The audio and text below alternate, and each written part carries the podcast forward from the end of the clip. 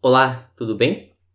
Hoje, então, no Economia Negócio, nós falaremos sobre o pacote de aumento de impostos dos Estados Unidos proposto pelo governo de Joe Biden. Uh, nessa semana, então, o presidente americano Joe Biden uh, disse, ou enfim, o, sua assessoria informou que o governo vai apresentar um pacote econômico que prevê aumento de impostos, isso segundo as notícias do grupo Reuters é, esse aumento de, de tributos é, será sobre ganhos de capital dos, das pessoas mais ricas, né? Os cidadãos que ganham mais de um milhão de dólares por ano e também uma categoria de investidores de mais de dos que ganham mais de 200 mil dólares por ano. Então, sobre essas pessoas que ganham mais de um milhão de dólares ano, a alíquota do seu imposto subirá dos atuais 20 para 39,6%. O dinheiro dessa arrecadação, segundo fontes da agência Reuters, será usado para financiar investimentos em creches na educação pré-escolar uh, e com licenças remuneradas para trabalhadores. A ideia do governo americano é promover um acesso pré-escolar universal e também essas remunerações para trabalhadores é agora durante a pandemia de Covid-19 onde haveria a necessidade de remuneração para esses trabalhadores. A alíquota marginal do imposto de renda também vai aumentar, dos atuais 37 para 39,6% para essa mesma categoria de cidadãos. A informação também foi uh, divulgada pela agência Bloomberg. Segundo essa agência, com o reajuste, o imposto total cobrado aos mais ricos vai chegar a 43,4% uma vez que a taxa de 3,8% sobre rendimentos de investimentos daqueles que ganham a partir de 200 mil dólares ano seria mantida. Né? Atualmente, é, essa parcela dos mais ricos paga o imposto geral de 23,8%, incluindo o tributo de 3,8%. Isso porque é, durante o governo de Donald Trump, ele reduziu uh, esses impostos para os 20%, e aí se tem o acréscimo de 3,8% é, sobre eh, rendimentos e investimentos. O governo Donald Trump aprovou no início do seu governo um amplo pacote de redução de impostos, o que auxiliou a economia americana a crescer. Né? E durante o governo dele, a economia americana teve um crescimento bastante hum, significativo. A arrecadação deste último tributo, de 3,8%, que incide sobre rendimentos e investimentos, seria utilizada ou será utilizada para financiar o chamado Obamacare, que é uma lei federal sancionada pelo ex-presidente Barack Obama com o objetivo de controlar preços é, dos planos de saúde e expandir os seguros públicos e privados para dar uma parcela maior da população. Ou seja, é, o Obamacare é uma lei que é bastante famosa e ficou conhecida por tentar trazer ou levar um acesso universal à saúde a todos os cidadãos americanos especialmente aqueles que não possuíam condições de pagar um plano de saúde privado ou então usar esse dinheiro para reduzir o valor desses planos. Esse novo imposto, que será então cobrado pelo Joe Biden, seria destinado para integrar o chamado programa American Families Plan ou Plano das Famílias Americanas, em uma tradução livre cujos detalhes ainda estão sendo finalizados. Então, esse programa, o American Families Plan, é, ainda está sendo, enfim, discutido e ainda está sendo planejado pelo, pelo governo Joe Biden. O plano do presidente é anunciar as medidas na próxima semana, antes do seu primeiro discurso ao Congresso na quarta-feira, dia 28. O Congresso americano eh, ainda precisa aprovar essa proposta de reajuste de imposto para que possa entrar em vigor. Eh, os analistas de mercado consultados pela Reuters não acreditam que a medida vá passar pela Câmara dos Representantes e pelo Senado, porque, como a gente sabe, aumento de impostos representa a perda de poder aquisitivo das pessoas.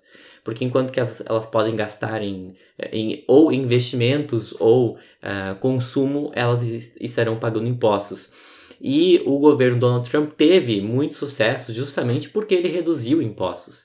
Isso foi logo no primeiro ano de governo dele, Uh, e por isso a economia americana apresentou um, um, expressivo, um expressivo crescimento econômico durante esses anos em que Trump esteve no comando da Casa Branca. E agora, aumentar esses impostos novamente é impopular, e por isso os analistas de mercado não acreditam que essa medida vá passar pelo Congresso. Mas sempre há chances porque isso é negociação, né? E quais são os impactos financeiros? Bom, esse aumento arrecadaria 370 bilhões de dólares em 10 anos, segundo uma estimativa é, feita por uma agência especializada nessas análises. Bom, e quais as consequências para o Brasil? De maneira geral, as consequências são positivas. Isso porque é, os Estados Unidos são um, é a principal economia mundial e os investidores e as pessoas não gostam de impostos, né? Tanto é que, após a divulgação dessas informações, o, alguns índices acionários brasileiros tiveram um leve aumento e também a moeda americana, aqui, cotada aqui no Brasil, teve uma expressiva queda. No dia 13 de abril, por exemplo, a, o dólar estava cotado em R$ 5,71. Agora, no dia 23, pelo menos nesse horário, ela está sendo cotada a 5,48, uma queda de cerca de 4,2%. É claro que essa redução, essa queda na cotação da moeda americana, não é influenciada só por causa disso, mas também pelo avanço da vacinação contra o Covid-19 no Brasil e no mundo.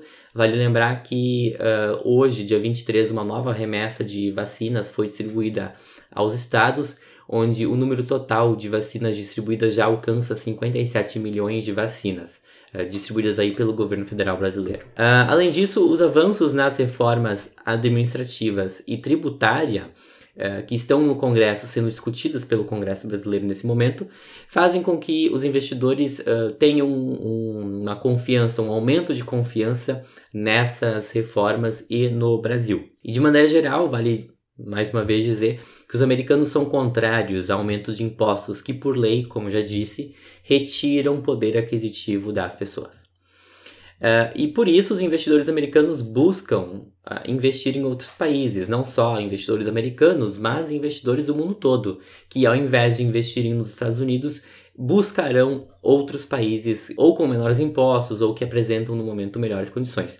E por isso que é fundamental as reformas macroeconômicas que estão em discussão no Congresso brasileiro serem aprovadas. A reforma administrativa e a reforma tributária, por mais que elas não sejam tão ideais ou as melhores propostas que possam existir, a reforma administrativa nós já falamos há uns dias atrás, a reforma tributária nós vamos abordar da semana que vem, muito possivelmente. Mas ainda assim, por isso que é importantíssimo nós, nós termos a aprovação dessas reformas o quanto antes, para que os investidores mantenham a sua confiança aqui no Brasil. Segundo Thomas Hyers, que é presidente e membro do fundo americano Edge Great Hill Capital, que é um fundo de investimentos americano, uh, ele deu uma pequena entrevista onde ele disse que, entre aspas, se tivesse uma chance de ser aprovada, estaríamos caindo 2 mil pontos na Bolsa de Valores de Nova York.